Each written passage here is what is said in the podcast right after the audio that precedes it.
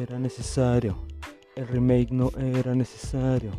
El remake no era necesario. A nadie le gustó el Rey León o a ti sí te gustó el Rey León.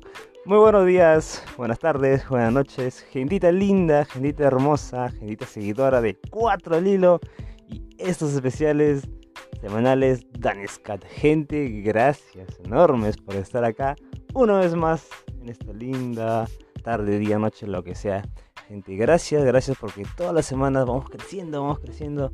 Estamos a los 9.7k de audiencia, de, plays que le han dado a los episodios. Vamos a llegar a los 10k pronto. Gente, gracias, gracias, gracias enormes. No olviden seguir en nuestras redes sociales, Facebook e Instagram, donde ahí siempre subo noticias del show business, de series, películas, siempre, siempre hay noticias nuevas. Así que gente, gracias, comparte, comparte, comparte, dale seguir. Quiero llegar a los 500 seguidores, estamos 410 por ahí, estamos creciendo, estamos creciendo, poquito, poquito crecemos. Gracias a ustedes, gente. El día de hoy vamos a hablar de los, de los live action de Disney. Vamos a hacer un top de lo peor a lo mejor. ¿Cuáles son los mejores live action? ¿Cuáles son los peores? A propósito de que hace unas semanas se estrenó La Sirenita. Y sí, fui a verla. Porque no pensé ir a verla. Me obligaron a ir. Pero fui y me... Y la verdad, ya la gente que ha leído mi reseña está en el Instagram, ahí está mi reseña. Y sí me gustó, ¿ah? me gustó. No estuvo tan mala, no estuvo tan buena. Pero vamos a ver en qué puesto estará de todos los live action de Disney. Así que gente, vamos a ir para allá. Pero antes, no olviden que estamos en Spotify, Google Podcasts, Pocket Cast, Amazon Music, Apple Podcast también. Así que tiene 6, 6, 6 plataformas para escuchar este humilde y lindo podcast. Gente, gracias de nuevo. No me canso de decir gracias. No me canso de decir gracias. Y no olvides que si quieres hacer una donación, el YAP está en el Instagram de Cuatro Hilo y puedes hacer una donación, lo que tú quieras. Un sol, dos soles, 100 soles, dólares, euros, lo que quieras. Todo agradece. Y si no, no hay problema porque suficiente, suficiente amor es el que me das al darle play. Pero tu cariño se puede agradecer. Así que gente, gracias, gracias. Y hablando de donaciones, un saludito especial a Don Miguel Rato, que él ha donado esta semana. Claro, Don Miguel Rato, el vicepresidente del mercado Los Cipreses. Así es, un abrazo enorme, Don Miguel. Gracias enorme, gracias por esa donación. Y un saludo a Luis Enrique, el invitado de la semana pasada, donde hablamos de crímenes acá en el país, gracias a la gente que le dio play. Un saludo enorme a Luis Enrique, que él también, él también dona, él también dona cuando lo quiere. Un abrazo enorme, brother. Gracias, gracias, gracias monumentales a ti, al abogado de Luis Enrique. No te equivoques, ¿ah? no te equivoques. Te daría el número de Luis Enrique, pero no me lo sé. Así que F por eso. Un saludo especial también a mi brother Ramiro Caus, a mi romano del alma. Gracias por escucharnos todas las semanas. Ahí tú estás, siempre estás ahí. Y, y, y, un anuncio, un anuncio, un anuncio, acompañado también de otros saludos, porque hace unos días, hace unos días ha sido cumpleaños de los cuatro del hilo. Así es, de los cuatro del hilo. Empezando por Pipo, que creo que fue un poquito más atrás luego de nuestra causa que todo el mundo ama al buen Meo y Jimenosis, que hace unos días también fue su cumpleaños. Así que hoy estuvo en ese que cumple un cumpleaños cerca, ¿no? Su máquina. Así que feliz cumpleaños, chicos. Toda la gente se extraña y yo estoy seguro que se vienen cositas. Se vienen cositas, claro que sí, gente. Y bueno, un anuncio es que el día de hoy estamos en el episodio 22 del Danish Cat y les anuncio que el, el Danish Cat primera temporada será hasta el episodio 25. Así que estamos a tres semanas del episodio final. Final de temporada. No el final de Danescat. No, no, no, por supuesto que no. El final de temporada. Se vienen cosas, cosas, se vienen cosas. Y el episodio final va a ser muy interesante. Ya les estaré anunciando de qué va. Pero será algo un poquito interactivo entre ustedes y este humilde servidor, gente. Así que otra vez no me canso de decir gracias, gracias, gracias, gente. Y bueno, nosotros vamos a hablar de los live action de Disney. Así que ahí vamos.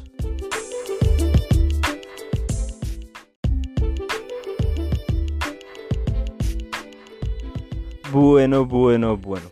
A ver, eh, para empezar, antes de empezar con el top, ya he hecho un podcast donde hablaba de los remakes y reboots que hay en Hollywood. Ya hemos hablado de, por ejemplo, de King Kong, Godzilla, muchas cosas así. Y dentro de ese podcast, que estás unas semanas acá y puedes darle play si quieres, habíamos mencionado los live action de Disney, que eran innecesarios. Mucha gente no le gustaba, porque jugaba mucho con la nostalgia. Y vamos a ese es el punto de hacer este top. ¿Cuál es la verdadera razón de hacer esto? No solo decir cuál es lo mejor cuál es lo peor, sino las razones de por qué Disney quiere hacer tanto la action. Y es que realmente se le están acabando las ideas. Y qué mejor forma que la nostalgia que el público pide. Y el público lo pide, a pesar de que sea algo contradictorio. El público pide estos este, live action porque quieren revivir lo que de pequeños vivieron. Y a pesar de que en la mayoría estos live action son negativos, son malos por decir, por decir así, la gente sigue yendo al cine. Un ejemplo es El Rey León, que es uno de los live action que más hate recibió pero mira qué taquillazo que ha sido. Ha sido uno de las, de las, Y está en el top de las películas más taquilleras de la historia. ¿Por qué? Porque la gente corrió a ver el Rey León, quería ver. Y la gente incluso que quería que yo iba a ser mala también fue a correr al cine. Porque quería ver si realmente está mala. Así que es un dame que te doy de Disney. Porque Disney este, piensa, bueno, la gente quiere live action, vamos a dar el live action. Son muy pocos los live action que realmente cumplen con esa línea de calidad que se, realmente se necesita eh, en esta saga de películas, por decir así. Y vamos a repasar qué es lo que está pasando con eso, qué lo está pasando. Realmente es la nostalgia, la, la única razón de, de, de, los live action. Vamos a ver. Antes de empezar con el top, pues obviamente quiero dejar claro que esta es mi opinión. Yo no soy el gran cinéfilo pero creo que he visto suficientes películas, Doctor Cerebrón, para entender lo que es el lenguaje cinematográfico.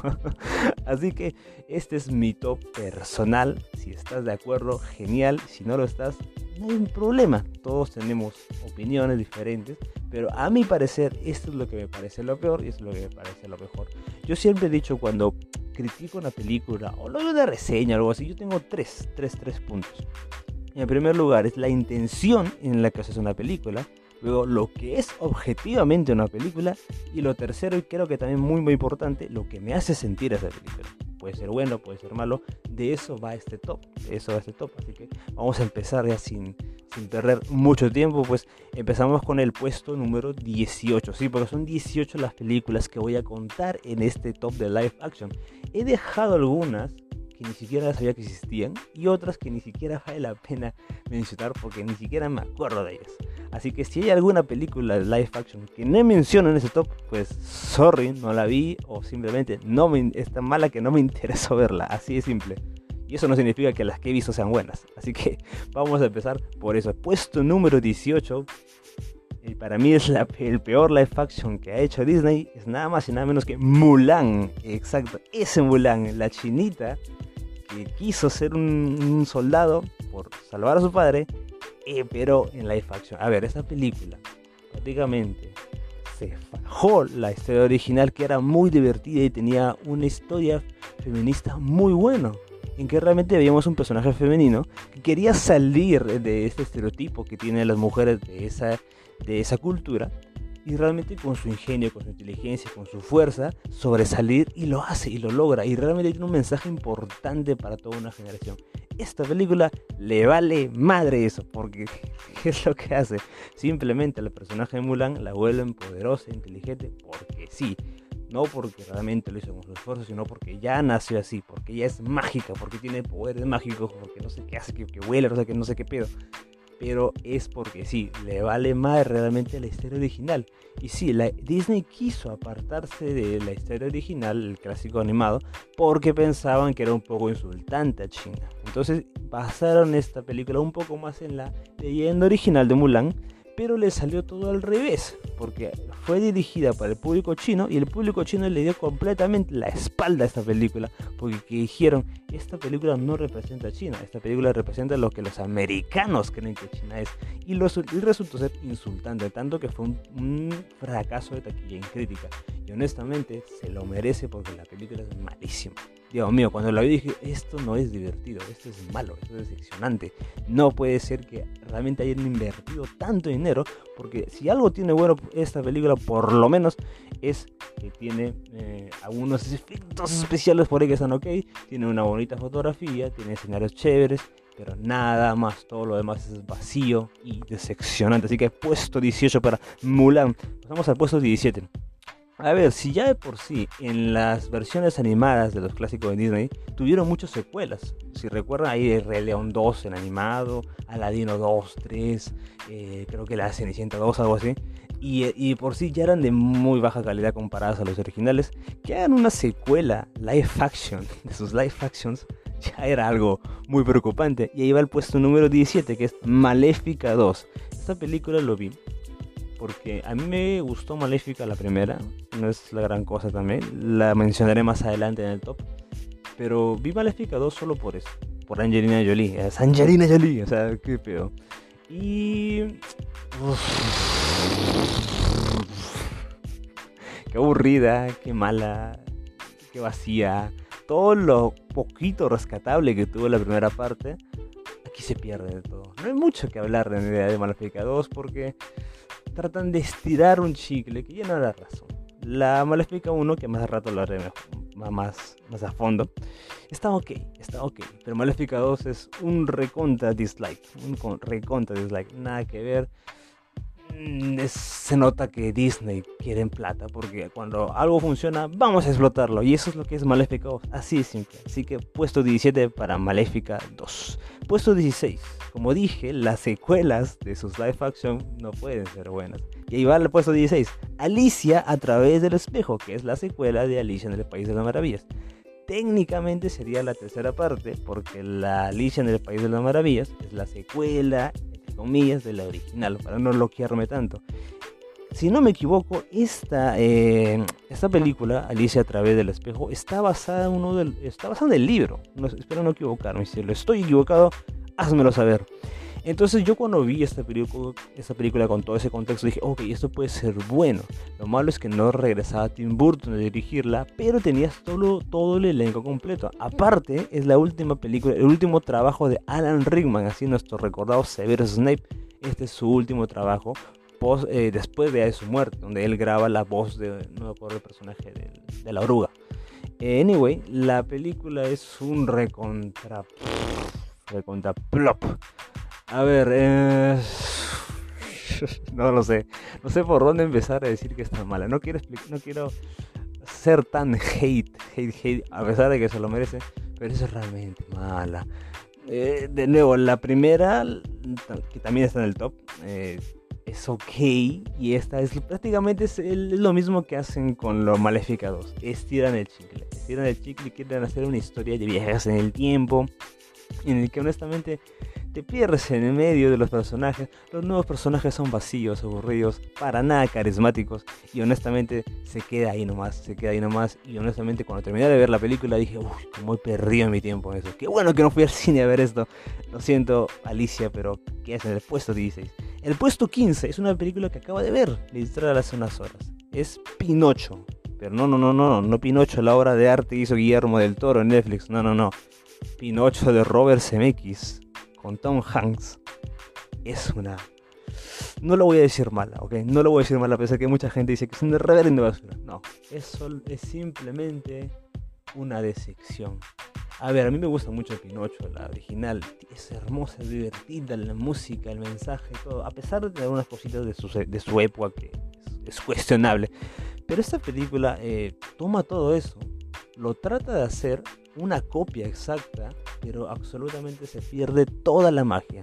Tiene efectos especiales, muy pocos, muy pocos fragmentos buenos, pero la demás es un, es un desperdicio de dinero. Porque los efectos especiales son malísimos y honestamente te saca, te saca de la película. Y luego tienes a Tom Hanks, que soy un gran fan de Tom Hanks, pero no sé qué pedo. ¿Qué se fumó en esta película? Que estuvo así demasiado desdibujado el personaje quería ser una caricatura, quería ser un poco serio, quería ser un poco dramático y no le salió para nada. Lo siento, Tom Hanks, soy un gran fan, incluso yo considero a Tom Hanks uno de los mejores actores. Está en mi top de mejores actores. Pero aquí esta película, te mamaste, güey, te mamaste demasiado. No pasa nada. Esta película, mucha gente lo siente un insulto. Y a mí me da ganas de decirle que es un insulto, pero no solo por la nostalgia. Y de nuevo, la nostalgia. Eso es lo que. Y en ese todo lo vamos a, renombrar bastantes veces. La nostalgia a veces salva alguna de estos live action. Y a mí, por lo menos, me da un puntito más para que Pinocho esté en el puesto número 15. Ahí lo dejo nada más. Y vamos al puesto 14, una película que me dio cólera, que me dio mucha cólera, que es Dumbo. Dumbo, exacto. El elefantito triste, orejón. A ver, ¿qué es lo bueno de esta película de Dumbo? Pues exactamente eso. ¿eh? Se ve bien bonito ver al elefante triste y orejón. Eso es todo lo bueno de la película. ¿Por qué está en este puesto tan abajo? A ver, esta película lo dirige Tim Burton. Yo soy un gran fan de Tim Burton. Un gran, gran, gran, gran fan de Tim Burton. Pero lamentablemente ha estado una racha, racha, racha de malas películas. Entonces cuando anuncia Disney que hey, van a hacer una película de Dumbo, que es muy buena, la, la, la original, animada, la va a dirigir Tim Burton tienes a Michael Keaton, tienes a Danny DeVito, tienes a Colin Farrell, tienes a Eva Green. Dios mío, qué elenco de lujo dentro de una historia tan hermosa. Esto no puede ser malo. Yo fui al cine a ver Dumbo y no sabes con la gana molesto que salí diciendo del cine diciendo devuélveme mi plata, por favor, porque esta película fue una decepción completa. La película tiene un punto a favor quiere ser diferente a la original, quiere darle unos matices, unas características nuevas a la historia que ya conocíamos, porque de nuevo es una película de su tiempo, en los 40, en que había algunos temas de su tiempo, de su época, en los que no puede pasar ahora, en estos tiempos modernos. Pero ¿qué es lo que pasa?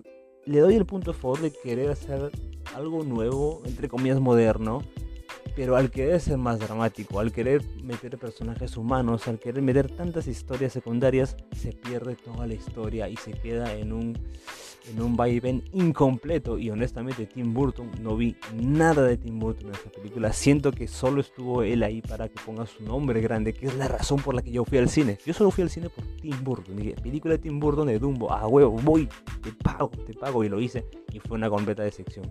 Honestamente yo lo hubiera puesto esa película en el último lugar por la decepción que salí. De verdad salí molesto porque Dumbo es una hermosa película y esta película no lo es. No es una completa decepción, pero estás en el puesto 14.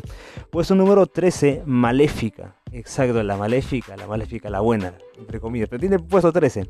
¿Qué pasó? Angelina Jolie eh, ha sido una una actriz que ha tenido un montón, de, un montón de roles dramáticos. Y en esta película realmente demuestra esa, esa característica de actriz. Cuando dijeron que iba a ser Maléfica, güey. La villana de, la, de Blancanieves. Entonces, ¿qué es lo que pasa? Esa película trata de darle un lavado de cara al personaje, donde ya no es la gran villana desgraciada con el dragón que se quiere bajar a todo el mundo, pero quieren darle el punto de vista de héroe, de que hay un desarrollo humano acá, de que la villana no era tan villana, de que se volvió mala porque hubo un hombre ahí que le rompió el corazón. Ok, esos puntos están en esa película. E incluso al comienzo tiene eh, estos, este, estas partecitas, pedacitos de la, de la película original que le da un punto nostálgico muy bueno. La película quiere ir mostrándote, como dije, este desarrollo humano que tiene Maléfica a volverse mala. Pero se queda solo en eso. Porque quiere ser una película épica, mostrando batallas, mostrando dragones, mostrando magia. Y se queda solo en eso. Eh, queda insulsa, creo que está ok, porque aquí ya estamos ya en las películas más positivas de los live action. Pero se queda ahí nada más. Y por eso que tiene el puesto número 3. Más allá de eso, es disfrutable. Está ok. Angelina Jolie es lo mejor. El Fanning creo que está bien también.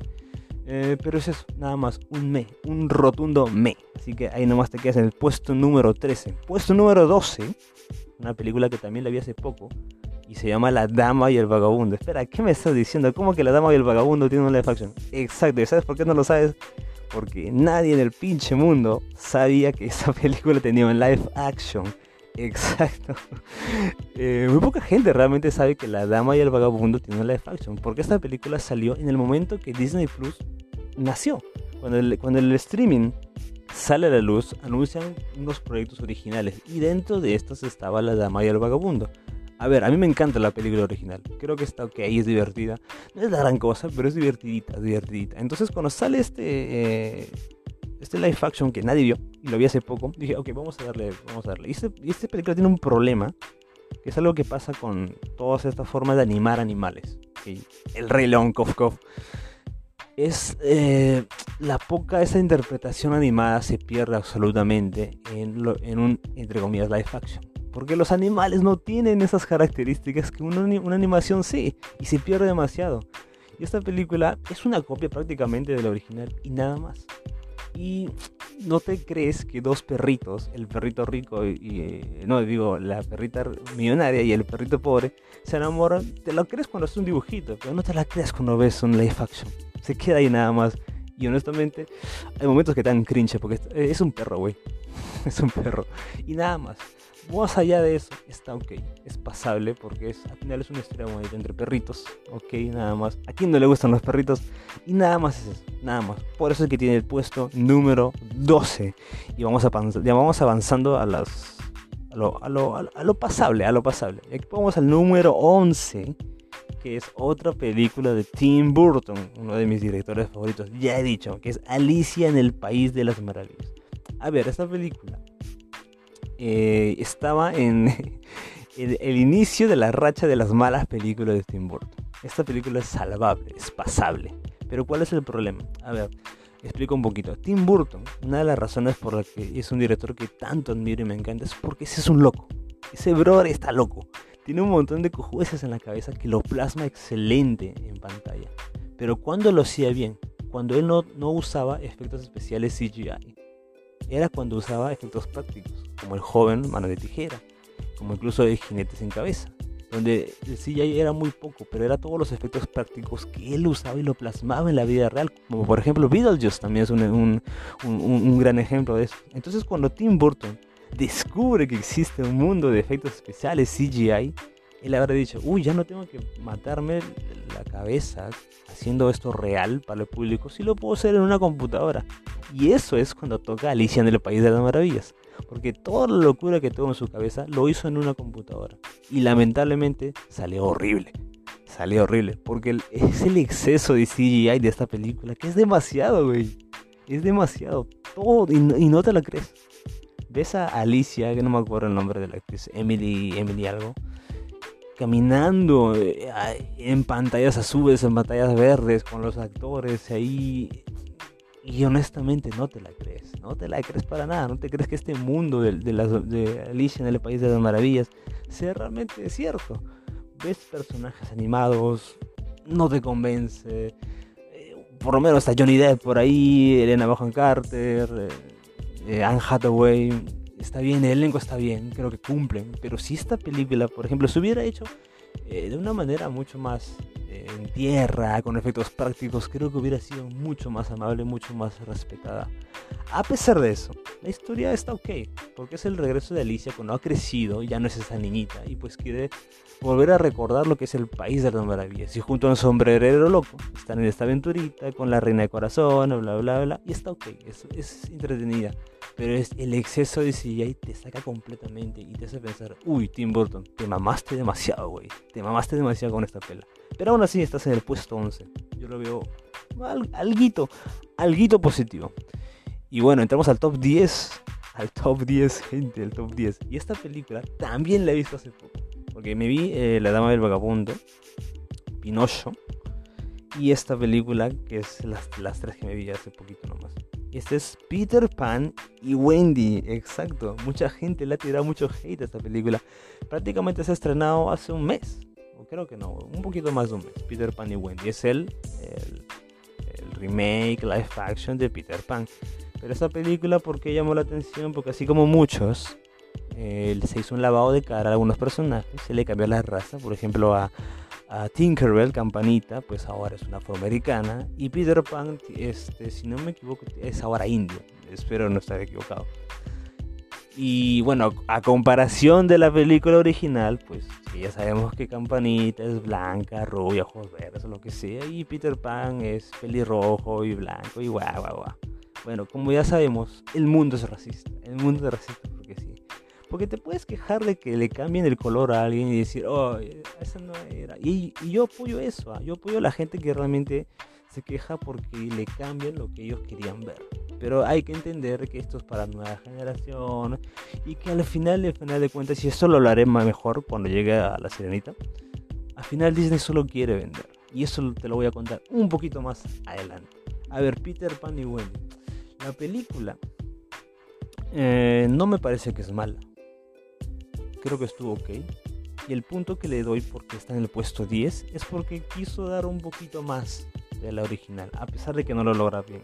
Pero quiso dar nuevos matices a un personaje, por ejemplo, el de, Gar el de eh, Capitán Hook, el Capitán Garfio, le quiso dar un poquito más.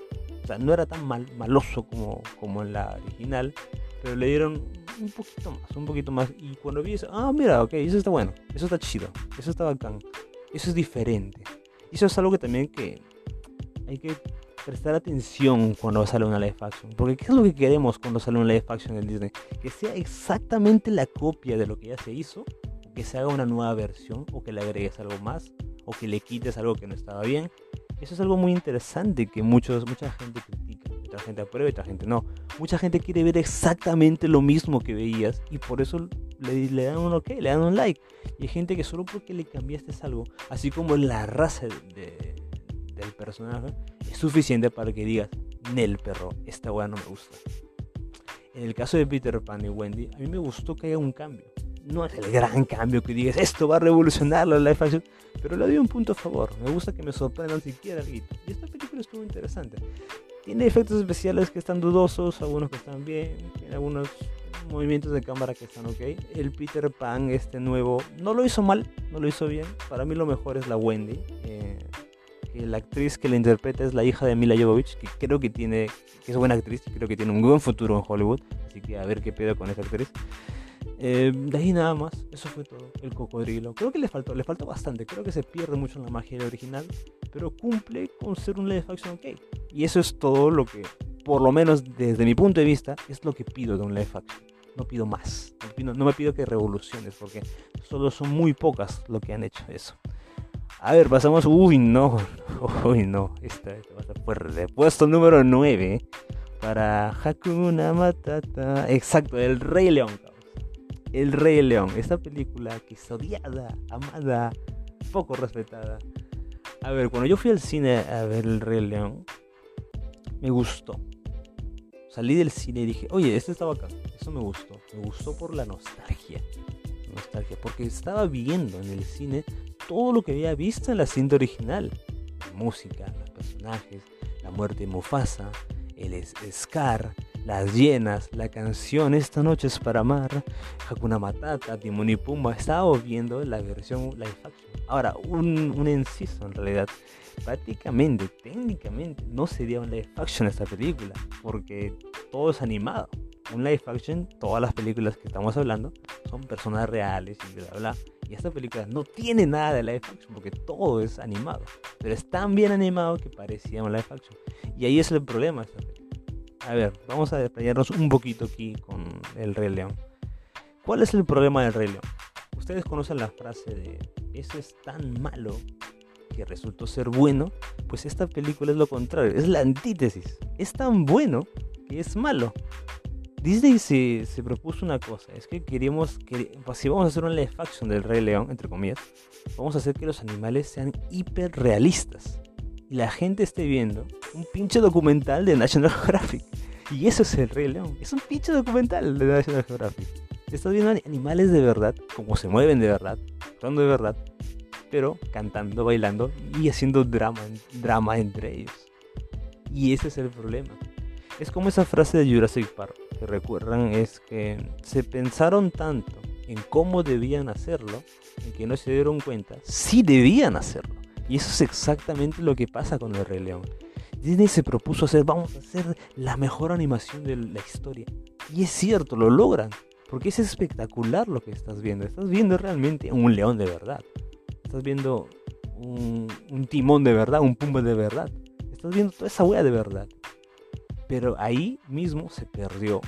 Porque, de nuevo, el mismo problema de la dama y el vagabundo. La inexpresividad de los animales la magia que tiene la película original, por ejemplo, cuando, cuando, cantan la canción de eh, Cómo quisiera ser un rey, ¿no? Cuando Simba es un, un cachorro todavía y ves todo eso, es colorido, los animales saltando entre ellos, un elefante encima de, de una ave. Esa es una magia infantil que funciona en un dibujo animado en 2D. Pero no puedes hacer, ni cagando vas a hacer eso en un live action. La película trata de hacerlo, trata de dar un efecto realista.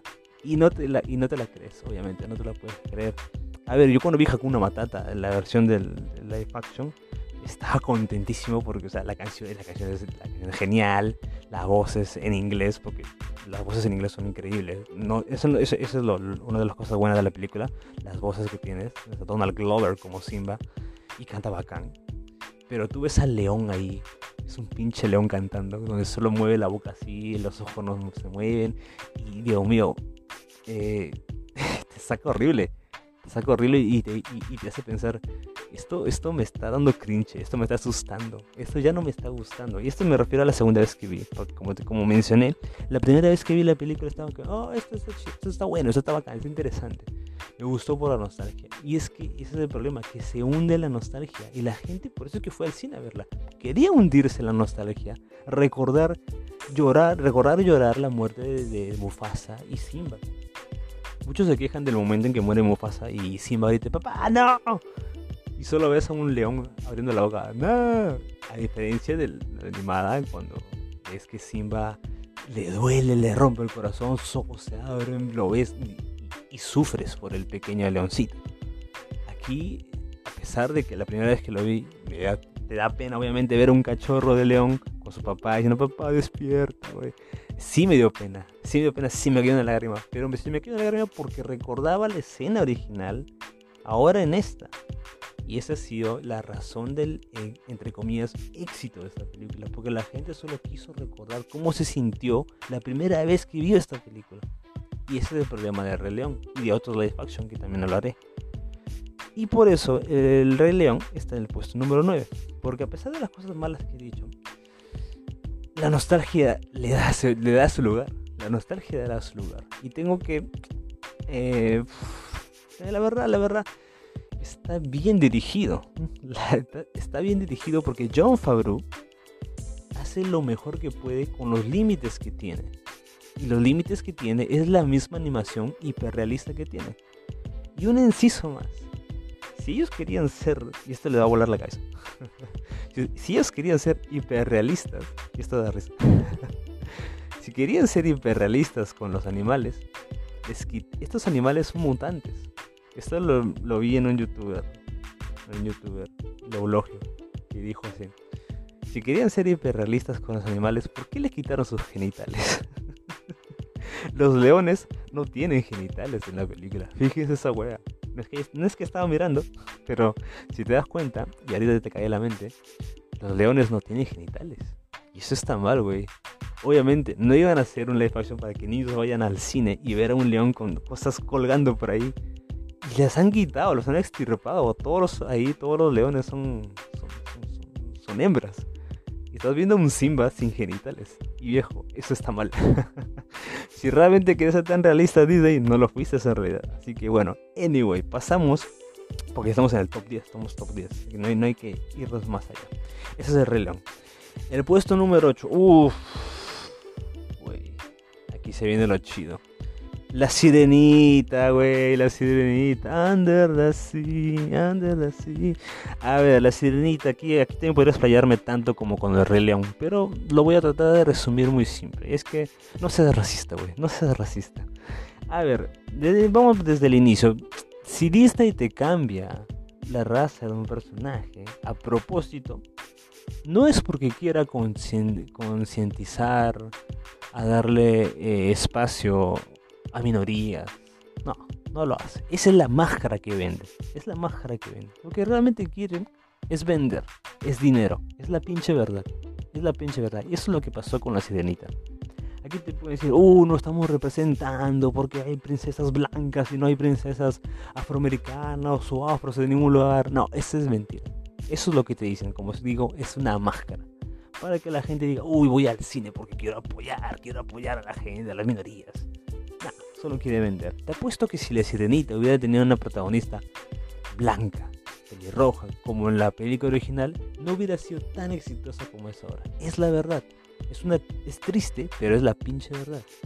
Porque cuando se anunció que la sirenita iba a ser afroamericana por Hailey Bailey, salió la mitad del mundo a dar dislike, a insultar, hate. Y cuando sale la película, la mitad de la gente fue para apoyar el movimiento y la otra mitad de la gente ha ido para ver si es tan mala y echar más hate. Que igual lo hace, lo hicieron. Así de simple, así de simple. Y ha sido un éxito. Lo está haciendo un éxito. Tal vez no es el gran éxito que es, pero está siendo un éxito. No ha sido un fracaso. Porque aquí dice, uy, esta película está destinada a morir en taquilla porque nadie va a ir, porque nadie quiere ver una sirenita negra. No, no, no ha sido un fracaso está yendo bien, está yendo que... Y aparte, la crítica lo ha apoyado. Y a mí la película me gustó, salí contento. No salí decepcionado del cine como con otros live action que ya les he mencionado. No he salido molesto, no he pedido mi plata, no, me he divertido con la película. Y Hailey Bailey, esa actriz que todo el mundo estuvo, bueno, no todo el mundo, sino los idiotas, estuvieron echando hate, es lo mejor de la película. La actriz lo hace excelente, canta, hermoso, tiene talento y es buena actriz. No te digo que es la actriz que revoluciona los de Faction, pero lo hace muy ok. Agarra toda la esencia que es Ariel y lo hace.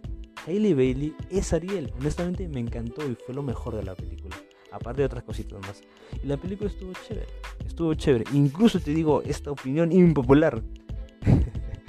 el momento musical de Under the Sea con Sebastián me gusta más en el live action que en, el, en la original eh.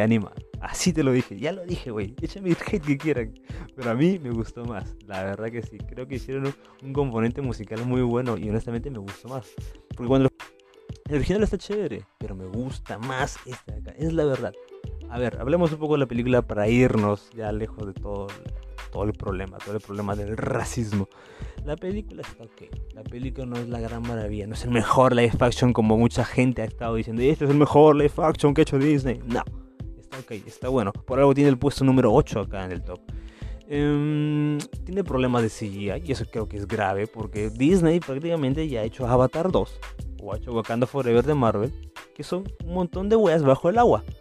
¿Y por qué no hiciste eso con la sirenita? Tampoco te digo que sea malo, pero se pierde mucho hay debajo del agua. A pesar de los colores, los movimientos, las texturas, se pierde bastante. Hay partes que son muy oscuras, hay partes que se nota que es cromo. La actriz baila, nada un poco raro, pero bueno, eso es muy mínimo. Pero creo que en general toda la parte del agua te saca un poco y la parte ya en la tierra se ve bien porque creas una atmósfera bonita con los personajes y demás. Javier Bardem y Melissa McCarthy cumplen muy bien con sus, eh, con sus personajes, pero creo que el tercer acto de la película es un bajón para mí. No porque sea diferente a la original, porque prácticamente de nuevo es lo mismo, es lo mismo, solo que le agregan un par de cositas que creo que mejoran la experiencia de la película. Por ejemplo, el príncipe Eric, si no me equivoco, el príncipe Eric y su romance con Ariel está mejor eh, retratado en esta película, porque en la original era simplemente Ariel conocía a un pata guapo y dijo, hey, qué guapo, estoy enamorado, quiero casarme. Eso no está bien, güey, eso no está bien. En esos tiempos no se puede hacer eso. Y la película por lo menos desarrolla un poco más esa, esa, esa relación y lo hace muy bien. Te la crees, te la crees que estos dos adolescentes idiotas se pueden enamorar, así te la puedes creer. Y la película está, está divertida, creo que la música está buena, agarra de nuevo la nostalgia, siempre va a estar ahí y está chévere. honestamente, yo le doy un like. Por algo está en el puesto número 8. No quiero hablar más de la sirenita. Anda a verla si te gustó la original y no seas hate. Está bien que no te guste una película porque te cambiaron la original, pero eso nada más. Eso no te hace ser racista. Porque yo cuando, cuando anunciaron a Halle Bailey, yo también dije, ay, ah, pues Disney, no, no así, así no. De verdad, yo me quejé. Y eso no me hace ser racista. Y eso no hace mucha gente racista. Pero sí hay gente racista que solo dijo, no voy a ver esa película porque la sirenita es negra. No, güey, no. Eso no está bien. Anyway, pasamos al puesto número 7. Esta película me gustó, pero no tanto. O sea, sí, pero no. Que es La Bella y la Bestia. Uy, no. Mucha gente, he visto muchos tops por ahí, que la pone número 1 La Bella y la Bestia. A ver, ¿Por qué está puesto número 7? Y es muy simple en realidad por qué está puesto número 7. La película está bien. La película está chévere. Tienes a Emma, a Emma Watson, la preciosa Emma Watson. El actor que hace de Gastón también es una de las mejores cosas. La bestia no me gustó. Pero la película está muy bien porque tienes voces de Juan McGregor, Ian McKellen, Emma Thompson. Eh, está ok. Es, es, un, es una adaptación muy fiel al original. Tienes la música también, creo que es muy bonita. Pero la razón del puesto 7 eh, es porque la original, La Bella y la Bestia, a mí no me parece la gran cosa. Está ok, pero no es la gran cosa. Sé que hay mucha gente que la tiene muy alta estima esta película, pero para mí está ahí nomás, ahí nomás, güey. Y para mí la Action cumplió con eso, pero como no me gusta tanto La Bella y la Bestia, te quedas ahí. Así que no me, no me oyen por decir eso. La película está ok, tiene buenos efectos especiales, pero así como me pareció me la original, esa me pareció igual de me. Pero está en un puesto 7 porque tiene muchas, este, muchas cosas muy positivas. Claro que sí. puesto número 6, y este va a ser una especie de polémica para mí mismo. Esta película en el puesto número 6, este live action, podría haber sido el número 1. Podría haber sido el número 1. Se merecía el número 1. Y esta es Christopher Robin. Exacto, el live action secuela, entre comillas, de Winnie Pooh. Exacto, Christopher Robin creció, se volvió adulto y ahora tiene que volver a reencontrarse con su infancia y sus amigos imaginarios, que no eran imaginarios, sino eran animalitos del bosque, que eran medio peludos, pero anyway. A ver, ¿cuál es el pedo con Christopher Robin? Con Christopher Robin, déjame explayar un poco. Esta película yo la divido en dos partes. No me acuerdo si dura dos horas. Vamos a decir que dura dos horas. La primera hora, la primera hora de esta película es perfecta. Así es simple, es perfecta, es hermosa, es, lo es todo, es cine. Recuerdo esta película yo lo vi mucho tiempo después que haya salido, creo que lo vi en HBO. Y cuando está esta primera parte, que es en la que Christopher Robin es un adulto, sufre, no tiene trabajo, mejor dicho, le falta trabajo, deudas, su esposa, que es Haley Atwell, la actriz, tiene su hija, la vida de adulto triste, ¿no? Y de la nada Winnie Pooh aparece para rescatarlo y hacerle recordarle esa historia que él olvidó en el pasado, cuando era un niño y jugaba en el bosque. Entonces, esta primera parte se trata de él reencontrándose con su infancia, encontrándose con sus amigos, tratando de rescatarlos porque están olvidados. Y toda esta primera parte, güey, es hermosa, es hermosa. No solo es nostalgia, abraza la nostalgia y te da algo mucho más te da una dirección, un montaje, una actuación de, del gran Ewan McGregor. ¿Quién más podría ser Robin? Que es precioso, es hermoso. Y te lo digo, la vez que lo vi, estaba llorando de la emoción. Porque a mí de chivolo me encantaba Winnie Pooh. Me encantaba Winnie Pooh. Era divertido ver a este niño con estos animalitos. Y esta película me dio eso. Me dio mucho más. No solo fue nostalgia pura, fue mucho más. Fue, fue reconectarte con esa, eso que recordabas pero darte ese esa, vuelta adulta, ¿no? Como, como criticarte a ti mismo, como decirte a tu yo adulto, o a tu mejor dicho, a tu yo niño, hey, ahora eres viejo, no sé si tan viejo, pero recuerda cómo eras cuando eras niño, recuerda qué te gustaba de niño. Entonces, esta, esta primera parte lo es todo. Y si la película hubiera acabado ahí, viejo, era el número uno y mucho más adelante. Lamentablemente, la segunda parte de la película, no te voy a decir que es mala, pero es un bajón a comparación. Porque aquí Christopher Robin regresa, tiene que ir con su familia y los animalitos lo siguen detrás. Y, honestamente las cosas pasan muy rápido. Me parece que cambia la dirección. Yo siento que son dos películas diferentes porque las cosas pasan demasiado rápido. ¿eh? La dirección se ve diferente, cambia todos los colores. Se entiende porque ya, ya no estás en el bosque, ¿no? Pero realmente me sacó la película. De lo que contento que estaba con la primera parte de la película, que estaba emocionado, feliz, de que estaba viendo cine, de lo bueno, termina en una desilusión muy, muy simplona. No es mala, pero simplona. Pero aún así, eh, esta película está en el lugar que está porque me encantó esta primera parte y está en el puesto número 6. Hay una escena de, Juan Magrego, Christopher Robin, abrazando todos los animalitos por Dios, ahorita me emociona, me emociona ser demasiado buena. Y si no la has visto, mírala viejo, mírala. De repente te gusta más, más que a mí. Esa parte que a mí no me gusta, me refiero. Así que mírala, es muy recomendable. Christopher Robin. Christopher Robin. Puesto número 5, entramos al, al top. Al top de los tops. Tops de los tops de los tops de los tops. A ver. Puesto número 5, es una película antiguita, por decir así. 101 Dálmatas. Así, 101 dálmatas. Y la única razón de que está en el puesto número 5 es por Glenn Close, exacto. La gran, la magnífica Glenn Close, interpretando a Cruella de Vil, exacto. La película se hizo en una época en la que Disney no le... Bueno, no voy a decir que no le interesaba el dinero, sino no le interesaba vender por vender, sino hacer un... Vamos a hacer un live action de una película que amamos. Siento un Dálmatas es hermosa en todos los sentidos, porque es una adaptación muy fiel al original, tanto que prácticamente la original Cruella de Vil animada fue en base a Glenn Close, y aquí verla a ella retratando a este personaje es excelente, es excelente.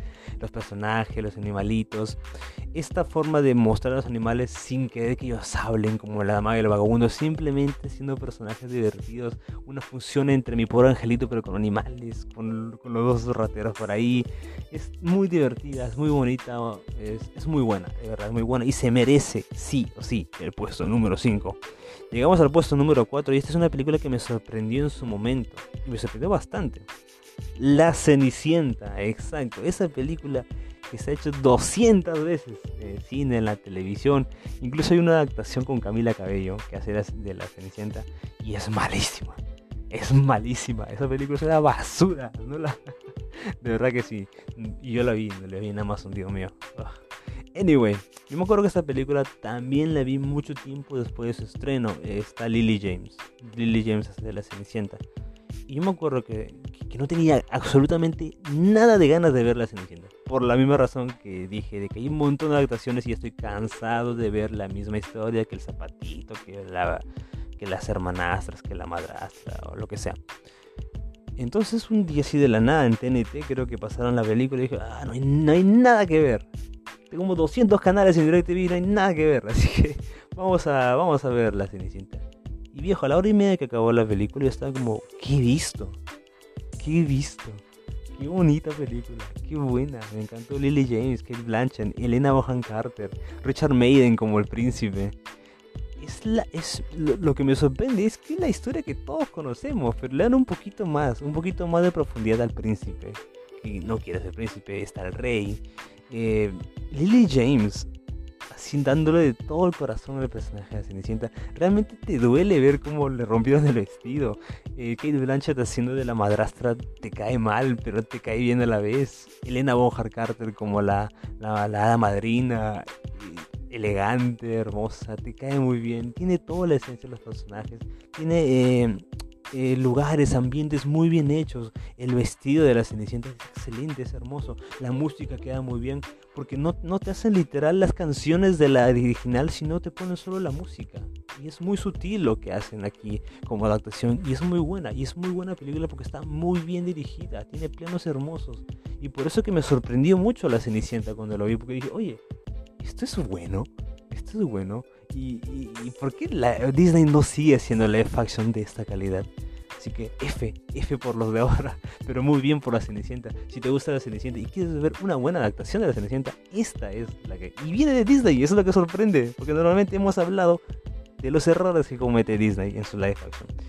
Y puesto número 3, esta película, yo no estaba seguro si poner el puesto número 2 o el 3. Y al final lo puse en el 3. Y ya lo comentaré cuando llegue al puesto número 2. Aladino. Ajaja, Aladino. A ver, ¿cuál es la razón por qué me gustó tanto Aladino? Yo la vi. Yo sí la vi en el cine esta película, pero no me acuerdo. ¿La vi en el cine o no? Anyway, Will Smith. Will Smith, viejo. Recuerdo que, que, el hate que recibió esta película fue por el mal CGI que se le veía a Will Smith como el genio. Y porque la gente sentía que estaban reemplazando a Robin Williams, que fue el original que le dio la voz al Aladino de la animada. Pero viejo, Will Smith es un actor carismático. O sea, muy aparte de la cachetada. el personaje está muy divertido, está muy bien, está, está chévere. Las, las, escenas musicales, la música, está muy bien retratada en esta película. El Ladino está ok. Sí, sé que hay gente que dice, oh, este bro no actúa. A mí me pareció que le hizo bien. Jasmine, la actriz, que no me acuerdo el nombre de la actriz, pero Jasmine está hermosa, está preciosa, canta excelente. Y le da una historia a ella, más profundidad al personaje. No es solo la, la princesa, sino es una, un personaje femenino y feminista, con una búsqueda feminista, que te lo compras. Te lo compras y muy bien. A diferencia de Mulan. Ajá, exacto. Y no digo que sea perfecta, por ejemplo, Jafar no me gusta Jafar. Eh, pero creo que en conjunto está muy bien. Sí, sé que te puedo entender que hay momentos en que sí, ahí está como que eso no se ve tan bien. Pero hay momentos en que sí te la crees. Y una de las razones por qué está en el puesto número 3 es por el director, Guy Ritchie. Ese Guy Ritchie, que, que es un director de películas de acción sangrientas, aquí se metió de Disney y hizo Ladino. ¿Y por qué digo que me gusta? Eh, algo que pasó en todas las películas que he mostrado cuando aparece un director conocido, por ejemplo Robert Zemeckis con Pinocho, o Tim Burton con Dumbo, o Alicia en el País de las Maravillas, es que pocos de estos directores grandes dejan realmente su marca en, las películas. Solo están ahí para sentarse y hacer un guion que edita y ya lo, ya lo prehizo Y ellos solo están ahí para decir, ah, muévete esto, muévete esto, acción, ok. Pocos directores ponen realmente su marca. Y yo creo, según mi opinión, que Guy Ritchie hizo esto con Aladino. Sí, tiene esto el clásico de Disney original, pero él puso un poco de, su, esos montajes que son muy clásicos de Guy Ritchie en sus películas, pero esta vez en Aladino. Fue una combinación muy sutil, muy poca, pero creo que le dio ese plus. Y es una razón es porque esa película me gusta tanto. Aladdin es muy divertida, es muy bonita. Y aparentemente iba a haber secuela. Ya por los problemas de Will Smith sabemos que tal vez no lo haya, o cómo será. Pero honestamente Aladdin no me gustó bastante. Hay gente que no le gusta. Esta vez se comprende. A mí sí me gustó, pues F, F causa. Puesto número 2, llegamos ya, ya estamos llegando, ya estamos llegando, estamos llegando a lo bueno, estamos llegando a lo bueno. Puesto número 2, una película que no estaba seguro si ponerla acá, pero a mí me gusta mucho. Es nada más y nada menos que Cruella. exacto. Este live action, entre comillas precuela, entre comillas secuela, entre comillas remake, es Cruella. A mí me gustó mucho Cruella. Emma Stone, viejo. Emma Stone. A ver, cuando anuncian una película de Cruella, yo dije, ok, van a ser como maléfica. Porque le están lavando la cara al personaje para hacerla eh, una heroína, cambiar la villana a la heroína. Y si dices, oye Dani, pero si con Maléfica, ¿cómo no le pusiste tan bajo? Y a Cruella hace lo mismo, eres un hipócrita, güey. Bueno, sí, prácticamente en esencia es lo mismo. Porque, de nuevo, estás haciendo un personaje que era villano, lo estás volviendo una heroína. Pero ¿cuál es la diferencia con Cruella? Que Cruella está bien hecho. Así es simple. Cruella está bien hecho. El personaje tiene un desarrollo. Ves por qué llega a eso. Obviamente no se convierte en esa, ese personaje basura que es la Cruella de 101 Dálmatas que mata perros y hace abrigos con su piel. No. Aquí ves un personaje más lavado de cara. La verdad que sí. Pero le das una, le das una historia de origen muy interesante, muy buena. Te puedo dar el punto de que hay un momento que dices, hey, se volvió mala de la nada o está actuando ser mala. Y eso es como que, mmm, entonces no es mala, simplemente actúa de mala. Ah, y aparte que te ponen un personaje mucho más odioso que es el Emma Thompson, que actúa de la puta madre en esta película, la verdad, actúa de la puta madre, muy buena. Emma Thompson, grandísima. Y toda la idea de la moda, toda la idea de cómo ella se mete acá, cómo realmente se vuelve ese icono, ese icono de fashion, que es la película original cómo se hace amigo de los, los, rateritos. Le ponen incluso una historia de fondo a, a este trío de personajes, los dálmatas, por qué tiene este, esta, esta, este odio a los dálmatas. Y una actuación de Emma Stone que viejo, tú dices, oye, si esto hubiera sido un poquito más empujado, esto dado para una nominación al Oscar. Y honestamente Emma Stone se la creyó, güey. Emma Stone se la creyó. Y a mí me encanta eso. Me encanta que la película tenga esta personalidad y eso lo hace único y diferente a todos los live action que he mencionado en este top. Y por eso y mucho más, es que Cruella está en el puesto número 2. Realmente se merece. Mucha gente tiene el puesto número 1, pero para mí es el puesto número 2. Porque el puesto número 1, que ya imagino cuál es, si has contado o cuál es la que me falta, sabes cuál es el puesto número 1. Y es nada más y nada menos que el libro de la selva. Ajá, el libro de la selva. Esta película me encantó. Esta película me fascinó, güey. Sí, claro que sí. Pero acá hay una cosa muy interesante, porque algo pasó con el libro de la selva que no pasó con el Rey León. Porque prácticamente a nivel de efectos especiales es lo mismo. Porque así como el Rey León era la hiperrealidad de los personajes de Rey León, el libro de la selva ves a los personajes de Balú, no me acuerdo, los Bashira, los animales, los animales del libro de la selva, también con un hiperrealismo.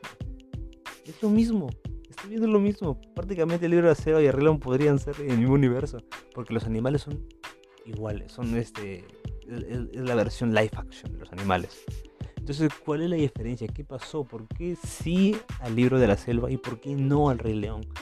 Y esa es una de, de las razones que creo yo. A ver, la original del libro de la selva, la animada, fue, querida por el público, pero para nada es tan eh, bien recibida como el Rey León. El público en general, la multitud, ama más al Rey León que al libro de la selva.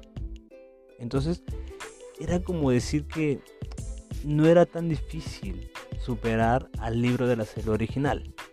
Y eso es prácticamente lo que hace esta película, porque yo considero que este live action incluso es mejor que la original de Disney. Porque la original de Disney es, una, es, un, es dibujito ok, divertido. Pero esta película creo que hace lo que realmente un remake debe hacer. ¿Qué es lo que hace un remake? Ya lo hablé en el podcast de remake. Es prácticamente darte una historia y mejorarla y adaptarla a los tiempos modernos. Y eso es lo que hace esta película. Lo mejora en muchas cosas. Por ejemplo, el, el musical del orangután, el rey, no me acuerdo cómo es el nombre, pero que le da la voz a Christopher Walken. Es espectacular, viejo. Es espectacular. Es espectacular, así de simple. Christopher Walken dándole la voz a un orangután rey bailando, comiendo bananas, comiendo papayas, mejor dicho. Es, espectacular, es muy bueno, en serio. La dirección de John Favreau, otra vez John Favreau, el que dirigió El Rey León, aquí lo da todo, aquí lo hace mejor. Eh, los planos, la música, la readaptación de los musicales del original están mucho mejor acá y es la verdad. Es la pinche verdad, güey. Y Mowgli, el actor del niñito que hace de Mowgli, lo hace muy bien, lo hace muy bien. Eh, lo que sí te puedo comprar es que el final se siente apresurado, un poco sacado de ahí, ¿no? La mecha del tigre con Mowgli. Pero más allá de eso, realmente es una muy buena adaptación y personalmente para mí de nuevo supera a lo que es la versión original de Disney. Y eso es muy positivo. Eso es algo muy positivo. Y es la razón porque es el número uno. Porque todo lo bueno que tuvo la cinta original lo vuelve a hacer como copia. Pero no, no lo adapta. No es un, un copy-paste. No. Le dice, oye, tenemos un musical de 10 minutos de monos bailando. Vamos a hacer un musical, pero de 5 minutos. Y los monos ya no están bailando, sino van a hacer más cosas va a ser más divertido. Y eso es lo que hace el, el, libro de la serie, lo hace mucho mejor, para mí, para mí. Y es la razón por la que está en el puesto número uno del mejor live action de Disney. Así que gente, hemos llegado, hemos llegado, vamos a hacer una recapitulación de los, del top 5 de los live action. En el puesto número 5 puse a los 101 Dálmatas, en el puesto número 4 La Cenicienta, puesto número 3 Aladino, pues número 2, Cruella. Y pues número 1, el que ya mencioné, El libro del acero.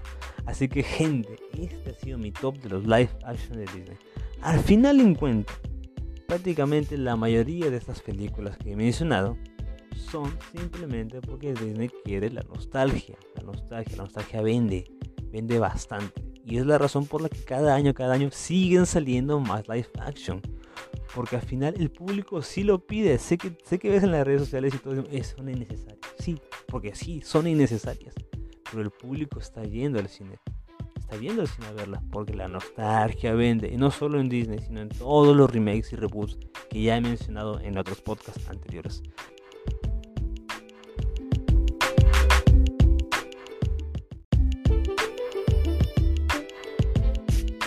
Y bueno, gente, eso ha sido el podcast del día de hoy. Como mencioné, eso es mis opiniones, mis opiniones sobre estas películas.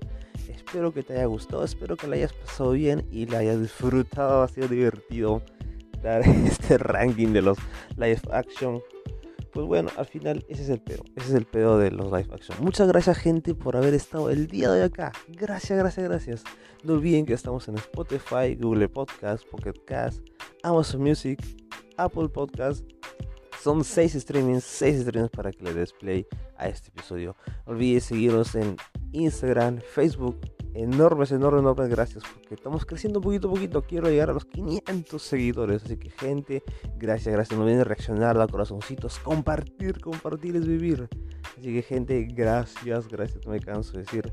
Gracias de nuevo a, a Luis Enrique y Don Miguel Rato. Gracias por sus donaciones. Enormes gracias, un enorme abrazo.